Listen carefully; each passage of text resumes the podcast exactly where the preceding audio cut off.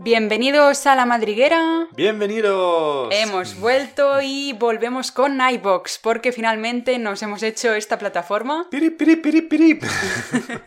sí, la hemos conseguido al final. Estamos, estamos ahí. Tenemos que entenderla bien. Pero... Y hemos regresado también con nuestra regularidad en el contenido de episodios. Entonces hoy vamos a volver a hablar de un tema del que Francesco conoce, pero no sabe cuáles serán los mini temas que yo aporto. Exacto. Hoy vamos a hablar de fósiles viventes. Fósiles, ¿no? Fósiles.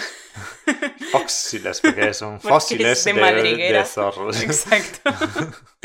Pero antes, a mí me gustaría saber cómo te ha ido la semana. ¿Qué tal tu madriguera estos días? Mi madriguera, bueno, en tanto hemos venido los dos aquí en Noruega, pero yo tengo sí, la noticia mejor de mi madriguera de esa semana es que finalmente al final he visto los urogallos y los machos para precisamente. Y me da mucha envidia porque los ha visto solo, no los ha visto conmigo. Estaba, estaba en la van con, eh, con Valentina, nuestra compañera, y estaba conduciendo en dirección Finlandia. Y no sé si habéis presente el, eh, el vídeo de Tom Holland cuando lo de eh, Iron y dice Robert Downey Jr. en Panicking. Y yo así, lo mismo con Valentina al lado. me, puse ahí, "Ah, los urogallos. Y Valentina Y como, Valentina- vale, un pájaro más. Exacto, no entendiendo toda mi eh, Porque es nuestra compañera de oficina, entonces que digamos que le interesan más las cosas no tan de campo. Exacto, exacto. Y, y yo estaba flipando, así que volví, cogí mi cámara, saqué un par de fotos y nada, soy muy, muy contento. Muy bien, me alegro mucho. ¿Y qué tal tu madriguera? Pues yo no he visto Urogallos, pero he visto, estoy feliz de haber podido volver a ver Carabo Gavilán, que desde el año anterior, desde marzo del año pasado, de hecho, no lo había visto. De ese año, creo. Ah, de este año, es verdad. Sí, sí, claro, claro. Cómo pasa el tiempo. Y también, ¿qué más había visto? El esmerejón y, y el ratonero calzado. Exacto. Así Sí, que muy todo, bien. Todo en un día. Todo en un día, ¿eh? sí, fue un hard trick brutal. ¿Qué eran? ¿Tú dos... eh, Esmerejón y ratonero calzado eran mis primeritos. ¿Cómo se llaman? Eh, Lifer. Tú, Mis do- lifers, dos exacto. Lifer en un día. Súper, súper. Así que muy bien. Y bueno, aprovechando que estamos en Noruega, como os hemos dicho, yo quería preguntarte y preguntaros a todos si sabíais que la expresión de poner los cuernos viene de aquí, de Noruega. Ah, no, no sabía. ¿Porque son muy pillinos o por qué? Explícanos. Eh, un poquito así. Resulta que los jefes vikingos, cuando antes tenían su tribu, que digamos su grupo de vikingos, su aldea, en realidad tenían el poder absoluto, como un Ragnar. En este caso, ellos podían elegir la mujer del poblado que quisieran para que pasara la noche o los días contiguos con, con él. Daba igual, completamente igual, si esta mujer estaba casada, si era viuda, si estaba soltera, si estaba prometida, lo que fuera. Entonces, estos jefes vikingos se llevaban a la mujer a su cabaña, a su casa, colgaban, El- colgaban el casco con los cuernos en la puerta y eso significaba que estaban ocupados y que tenían una mujer con ellos. Entonces esta mujer tenía que olvidar completamente su vida de pareja o sus hijos o lo que fuera y estar el tiempo que decidiera el capo en su cabaña con, con sus deberes sexuales, que digamos. Y de ahí viene la expresión. Muy chulo, muy chulo. Sí, sí, sí, sí. No sé cuánto está romanzada eso, No como mucho, todas las la cosas. Bueno, pero muchas cosas Sí, medievales. después ¿sabes? supongo que ya salían los hijos del Claro. jefe, luego pues tenían que convivir con la madre, pero ya No, también vale, con pero el más el padre. tema que tipo, como en lo Jus Prima Noctis, que en realidad no existe, es todo un mito. Todas ¿El qué? cosas. ¿Qué es? En lo Jus Prima Noctis, lo que el rey, cuando tú te casabas, tenía que pasar la primera noche de tu vida matrimonial con el rey. Ah, vale. Eso era es totalmente mentira. ¿Ah, Por sí? eso todas estas cosas históricas siempre mm, Ah, un poco mitológicas, mm, pero mitos. tienen muy, muy buena gracia. Bueno, y el tema del que trataremos hoy no viene relacionado con ningún animal que tenga cuernos, por lo menos que yo sepa. No sé si Francesco habrá aportado... Mm, Más o menos. Sí, No tenemos un cuerno cuer- por eh, ahí. no, no cuerno, espinas, espinas más que cuerno. Pero ¿en qué son los fósiles vivientes? Son criaturas que podemos encontrar hoy día a día, pero que tienen centenares de años, en millones de, años, no en sí el individuo, sino la especie. Sí, exacto. Y que han sobrevivido, tienen unas características, han sobrevivido a unas condiciones climáticas que las han llevado a tener este tipo de caracteres actuales, ¿verdad? Decimos una especie que muchas veces se han estudiado por primera vez en los fósiles y después han descubierto que están eh, aún vivos, no solo, solo extintos. Por esto Yo empezaría con un, una- un animal que recuerda un poco los dinosaurios. Hmm. Es un animal nocturno, vive solo en eh, Nueva Zelanda. Es un animal que aguanta temperaturas increíbles de frío, puede aguantar res- la respiración una hora Hostia. y tiene un tercer ojo, no propiamente... En el culo. ¿Dónde lo tiene? Bueno, Ojo de propia- temperatura. no, no eh, no, de luminosidad, no es Ah, un vale. verdadero ojo para ver, pero puede percibir la luminosidad. Estamos hablando del tuatara, que es Ah, una ya sé. especie de lagarto. Mm. Tuatara es un nombre masai que significa espina en la espalda. Pero ese... Espina en la espalda. espina Qué en la dolor. espalda. Sí, porque él mm, tiene toda la espalda recubierta de espinas. O sea, es medio pez, medio reptil. no, no, es como un lagarto, Ajá. pero con espinas, con como pinchos Ah, que vale. le Ah, sobresalen vale, da- vale, vale. da la, da la espalda. Pero tiene también otro nombre en los Masai, lo llaman Taonga, significa tesoro especial. Y sobre todo lo entendieron ese nombre los científicos que cuando analizaron ese animal descubrieron que no era un lagarto como se pensaba en 1800, sino que appartenía, era el último superstite dell'ordine de los rincocéfalos, una clase de animales aparecida en, eh, en el mundo 250 millones de años antes, durante el Triásico, y que se pensaba extinguida eh, 60 millones de años antes. Esta especie es particularmente interesante sobre todo porque tiene uno de los genomas más grandes en- a nivel eh, mundial entre los animales está relacionado con eh, tanto los reptiles como los, eh, los aves y los mamíferos.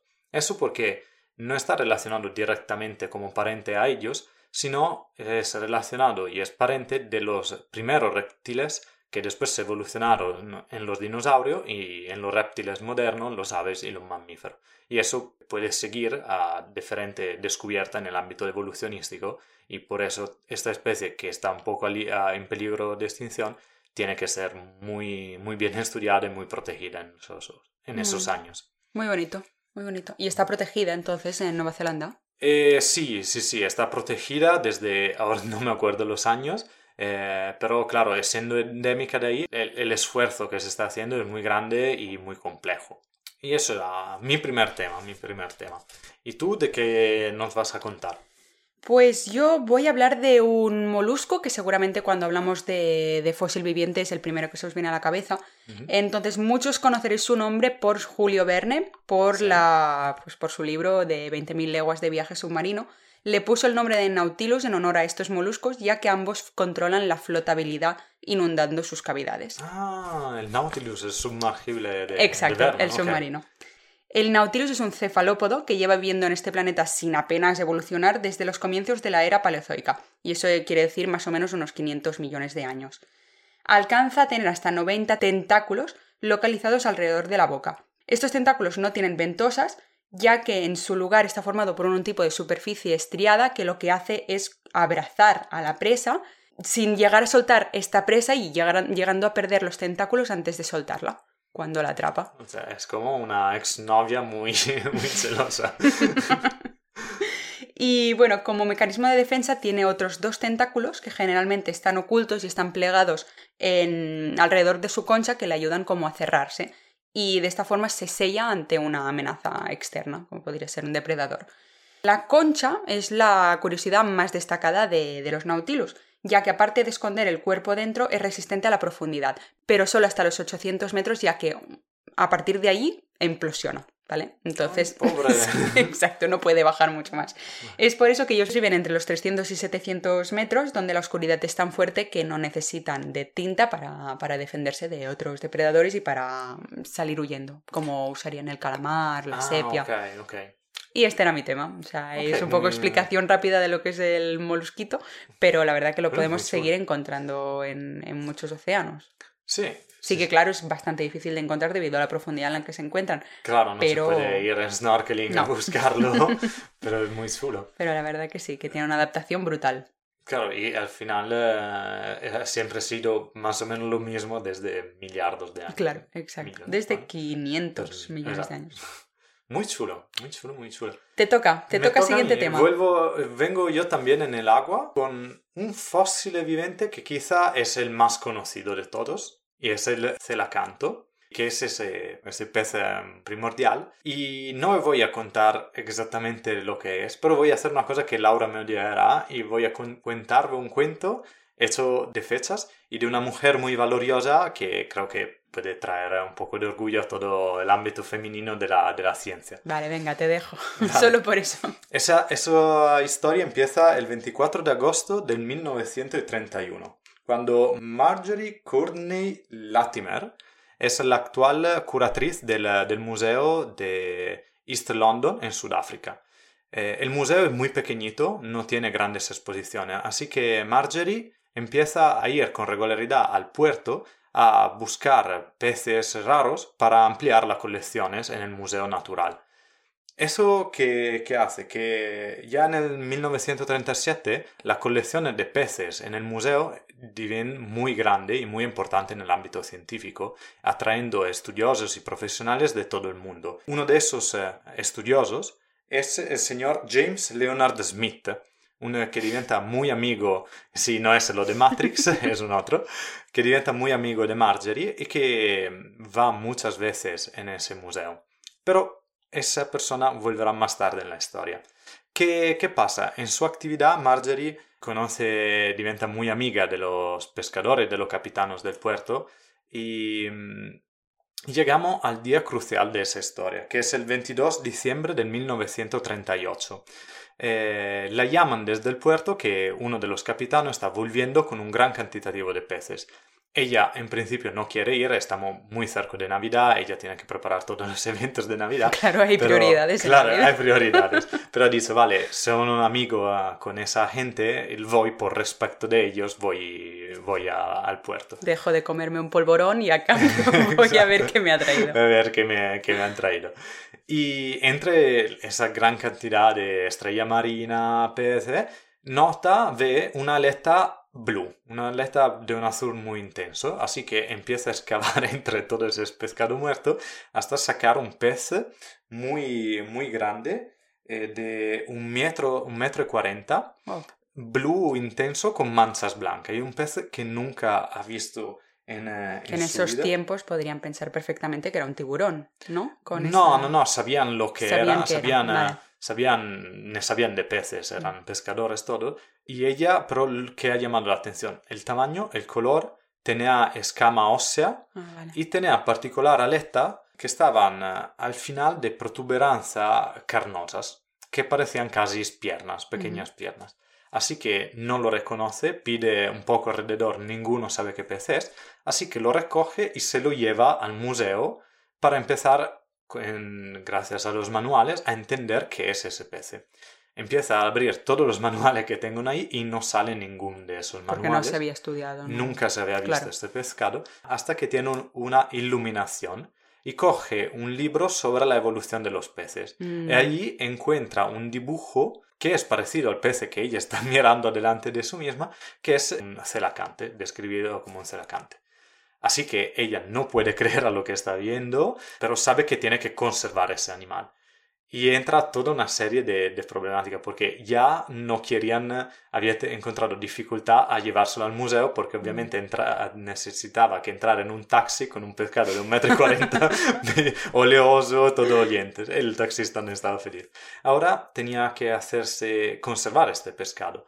Lo lleva al responsable del museo. El museo lo identifica, identifica como una cernea maculada, un ¿Qué pez- que es un pez muy grande pero muy Pero, común vale. y no quiere ponerlo en la nevera, no quiere protegerlo. Así que ella empieza a buscar una nevera por todo, por todo el país y ninguno ya la- ya lo acepta. Así que lo único que puede hacer ella es revoltarlo en papeles de jornal con líquido de conservación y esperar que se pueda conservar. A lo mismo llama a su amigo Smith eh, para decirle de la descubierta y Smith no está porque estamos bajo Navidad, así que le envía una carta con el dibujo eh, diciéndole que ha encontrado este pez. Solo el 9 de enero, Smith replica diciendo que lo que ha visto es muy probablemente un celacanto, que él sospechaba que podían aún existir. Hacemos un parón en la explicación para que podáis ir al baño y comprar palomitas, ya que el tonto de Francesco se ha olvidado de contaros una parte fundamental de la historia. Los celacantos habían aparecido hace 390 millones de años pero se creían extinguidos hace 65 millones. Ya podemos seguir.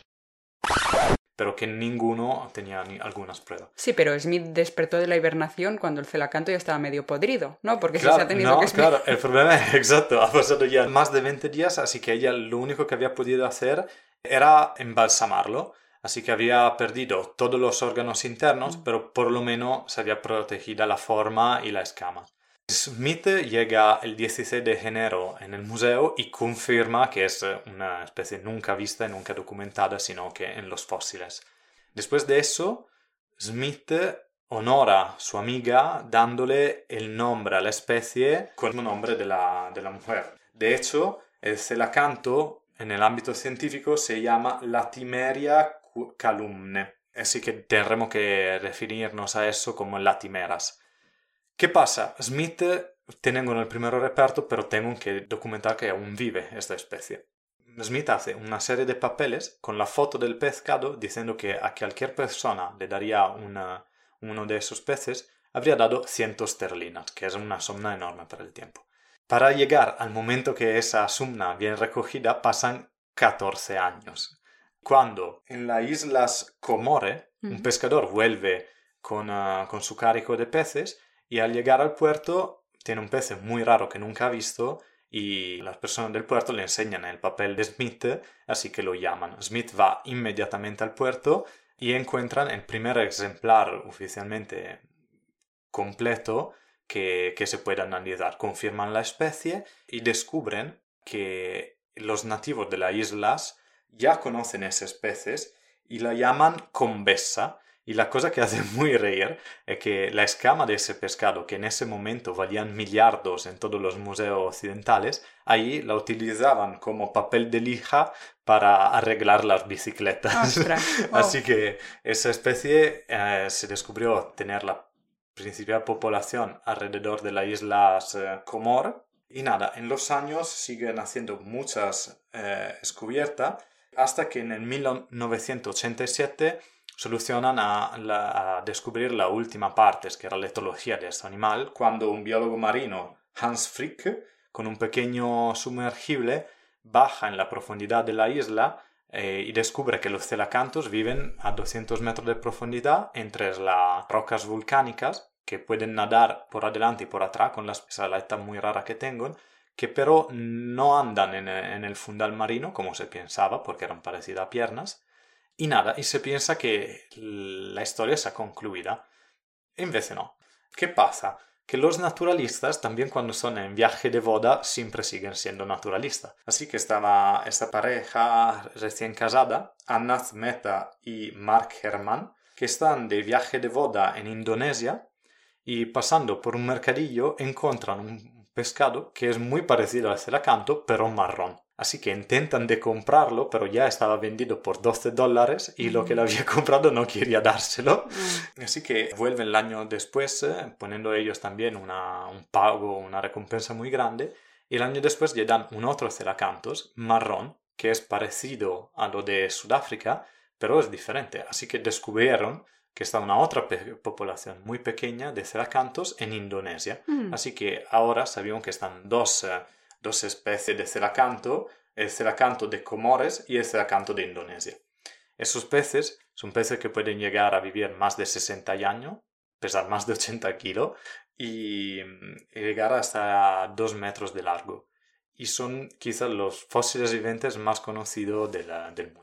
Muy interesante. Pero no los encontramos entonces en mares más cercanos a donde tú y yo vivimos. No, no, no, están solo muy aislados en dos pequeñas áreas, por lo que sabemos ahora, porque eso nos ha explicado que no sabemos casi nada del fundales Claro, oceánicos. Y totalmente. así que quizá que está ahí por abajo. Muy chulo, muy bonito.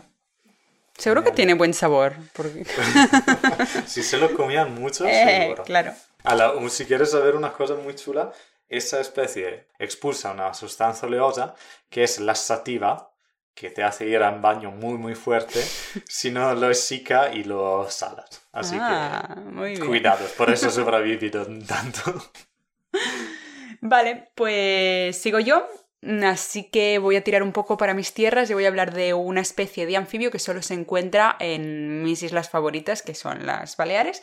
Y hablamos de alfarraret, que es una especie de mm, pequeño sapito que se encuentra en la isla de Mallorca y que está completamente en peligro de extinción. Oh, no. Oh, yes, ya. No, no, yes, oh, no. Este anfibio lleva muchísimos años amenazando con desaparecer del ecosistema debido a que tiene una sensibilidad muy grande a la presencia tanto de nuevas especies que puedan haber sido traídas a la isla como también de cambios en el hábitat. Entonces, os cuento la historia porque es muy chula. En 1977 fue descrito un anfibio fósil a partir de unos restos óseos que se habían encontrado. Eran del Plioceno Holoceno, ¿vale? Se habían visto en un par de cuevas de, de Mallorca. Lo que no sabían aún era que esa especie todavía existía y se encontraba en la zona de la Serra de Tramuntana. Y la gente que vivía en esa zona ya lo conocían, porque sabían que era un pequeño anfibio que la gente que cultiva la tierra lo conocían por su sonido. Se llama ferreret justamente, ferreret viene de ferro, que es hierro, porque recordaba a los golpes del martillo de un herrero. Ah, wow. Y no fue hasta los años 80 que un grupo de naturalistas, biólogos, eh, quisieron investigar un poco más sobre este fósil que ellos no sabían que existía y que estaba, estaba vivo y averiguaron que el ferreret era realmente un fósil viviente que había sobrevivido desde las zonas más inaccesibles de la Serra de la Tramontana. Este sin duda ha sido un descubrimiento muy muy grande en los últimos 25 años y te puedes imaginar cuánto cuando eh, Sir David Attenborough vino a grabar un documental de la BBC a Mallorca para documentar un poquito pues, la vida de los anfibios del mundo y sobre todo del ferreret, que es una especie que tiene una problemática enorme de, de conservación no solo estamos hablando de que sufre día a día una alteración del medio, una presencia de especies introducidas y ajenas al archipiélago, sino que también tiene un crecimiento muy lento, es decir, su biología ya lo hace difícil de sobrevivir de por sí. No segrega toxinas por la piel, pone pocos huevos, aunque son de gran tamaño, y encima son de crecimiento lento. Así que cualquier mínima cosa al pobrecito... Está súper a Sí, muchísimo. Y la, la parte mejor de toda esta historia es que la población de ferret en Mallorca alcanzó el año 2009 un máximo histórico, con casi 40.000 larvas recontadas. Así que aunque lo encontramos que es, vale, tiene una población muy baja, es verdad que poco a poco parece que se está recuperando y estabilizando. Así que con un poco de suerte lo sacamos de que esté en peligro de extinción. Los milagros de David Attenborough, que hace a la especie. ¿no? Gracias, señor británico, por venir a nuestras tierras a salvar nuestra especie bonita. Muy bien. Y esta es la historia. Así que todos a proteger al ferret, El que ferret. es nuestro sapito bonito. Darle un abracito muy, muy cariñoso. No muy fuerte. No muy fuerte, exacto. Un pat pat en la cabeza. Exacto. Al máximo. Y si escucháis el ruido metálico, recordad que es él. Pero que solo lo vais a escuchar en Mallorca y muy poquito porque no es que haya tantos. Pienso que podemos poner aquí el ruido del Sí, ferret. Ok, vale, tipo aquí. a continuación.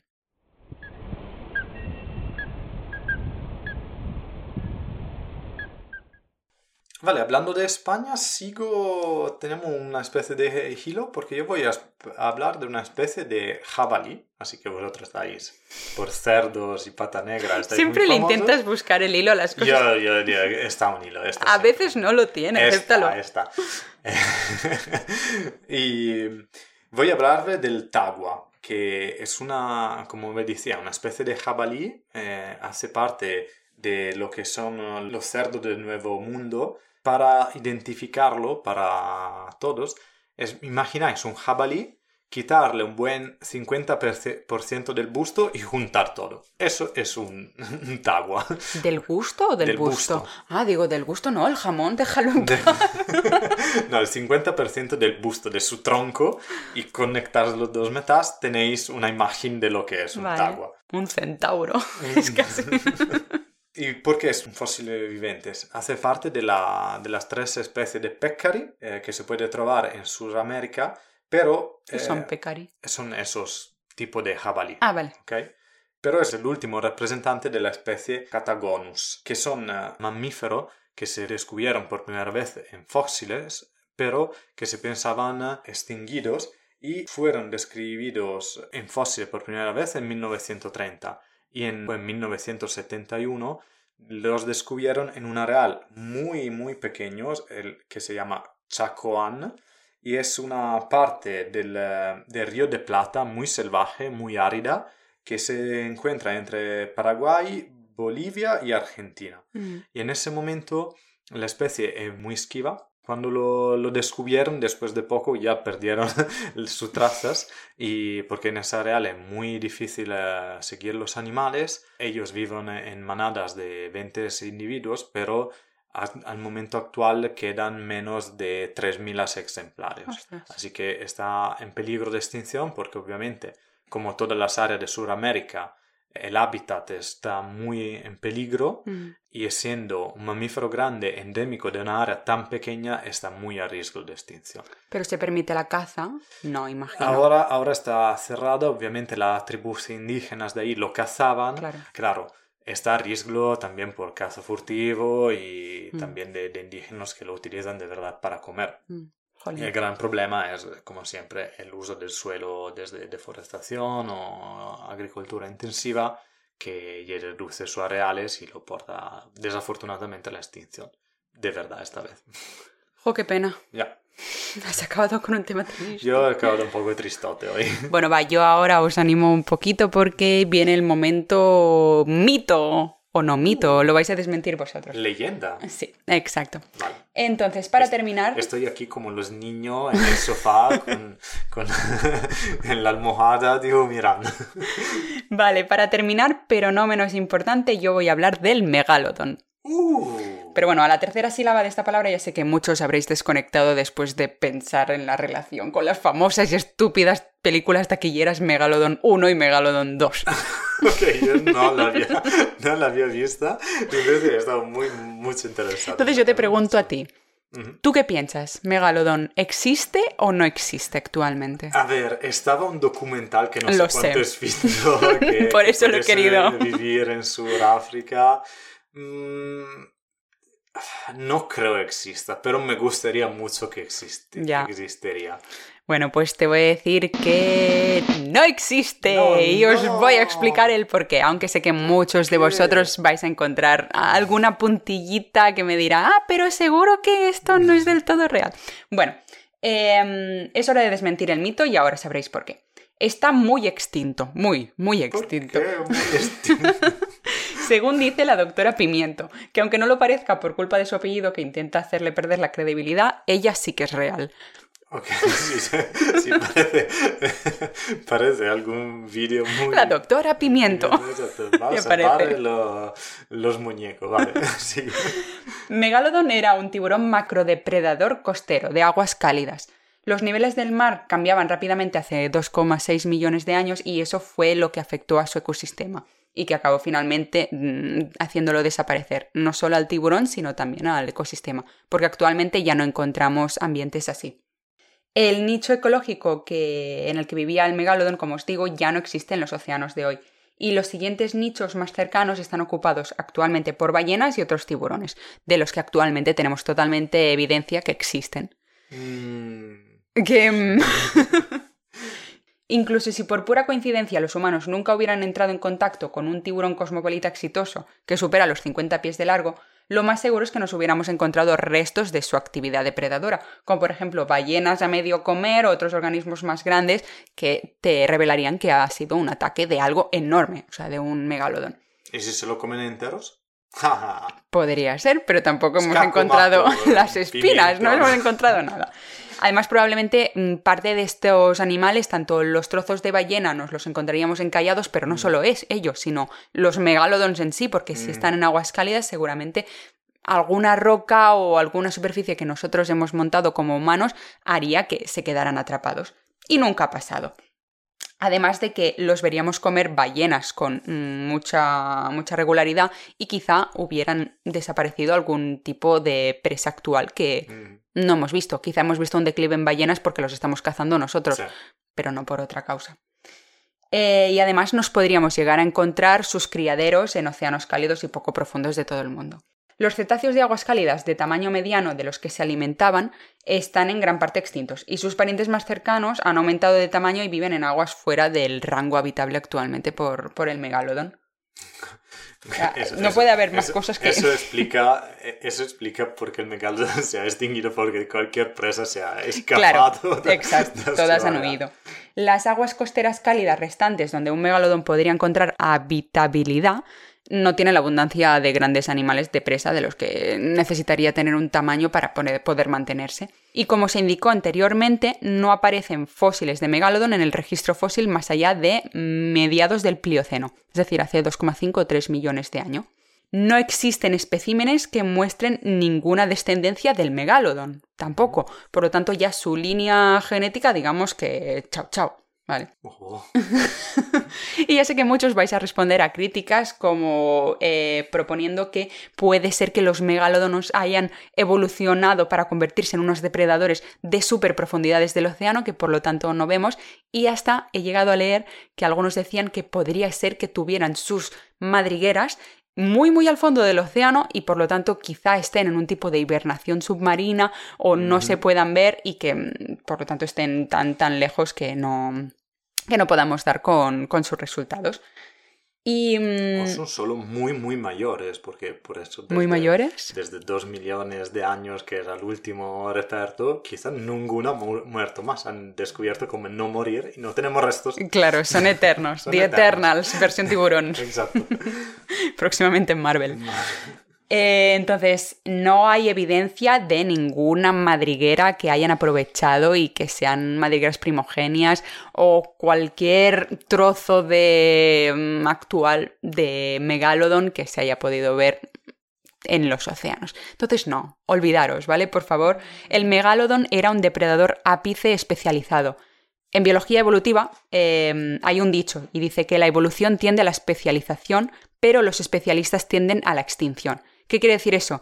Que la evolución favorece a los especialistas, es decir, organismos que evolucionan eh, para volverse muy buenos en algunas cosas, para la comida, para la natación, por ejemplo, pero solo en algunas cosas. En cambio, eh, cuando algo altera su entorno, los especialistas suelen ser los primeros que no se adaptan y que por lo tanto se extinguen, mueren y ya no los podemos volver a ver más.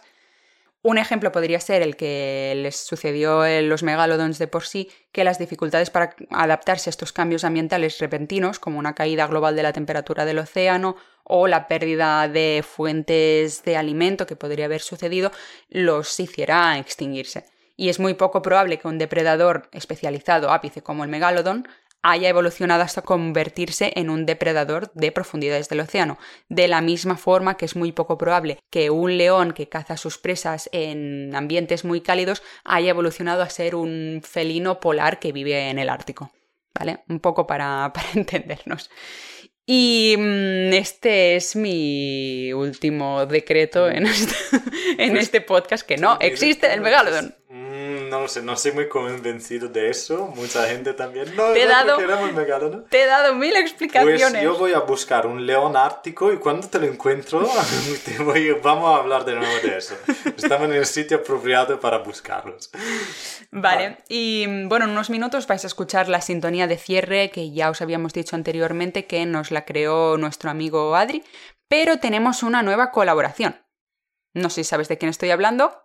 Ferran, eh, que no sé el apellido, pero, eh, probablemente es el único en España. Exacto, Ferran a Secas, que nos ha grabado nuestro cierre de capítulo y que lo vamos a seguir poniendo detrás de cada episodio, así que no dejéis de escucharlo porque es muy feo si hacéis Claro, es feo. pobrecito, es una persona muy agradable, así que eh, no, seguís escuchándolo, así que ve comentar dónde podéis seguirnos y comentarnos cosas porque seguramente nos hemos olvidado algo en el tema Exacto. y Y además, eh, próximamente, es, es un micro spoiler, pero vamos a iniciar una nueva serie de capítulos en que vamos a invitar a, Ah, es verdad. Ya- a personas ya vengo, ya especiales, ya, están sí, sí. llegando.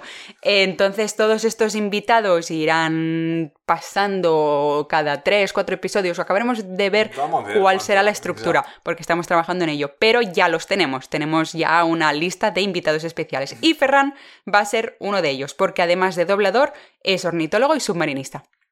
Wow, hace muchas cosas. Sí. Tengo miedo que podría robar el sitio en el podcast. no, bueno, muy bien. Vamos, sí, iremos a tener hóspedes y pronto llegarán también capítulos especiales que estamos preparando. Muchas poquito a cosas, poco, muchas poquito a poco, porque tenemos muchos temas de los que os queremos hablar. Claro. Y para terminar, a petición especial de Gamusino, que nos ha pedido si podemos contar un chiste a final de cada capítulo, porque es un súper seguidor y siempre nos dice tanto las cosas bien como las que hacemos mal, Sí. pues vamos a darle, a hacerle este favor. Pero Gamusino, como no vamos a hacer todo lo que nos pidas, solo lo haremos en este episodio, ¿vale? Así que Vale, sí, sí, sí. conténtate con esto. Así que te voy a contar un chiste. Vale, perfecto, ok. Porque yo estaba ya empanicando pensando cuál era el chiste. Vale. ¿Qué le dice un chinche a otro chinche? Un chinche. Eh... ¿Vamos en chincha? no sé. Te voy a echar chinchero, yo te quiero. ¡Oh, qué bonito! Es muy cutre, pero sé que a Javi le gustan estos, Vale, sí. Y bueno, ah, hemos llegado al final del capítulo.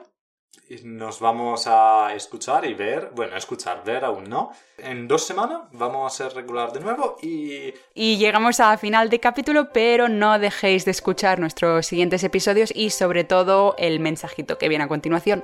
pues hasta luego. Adiós. Chao.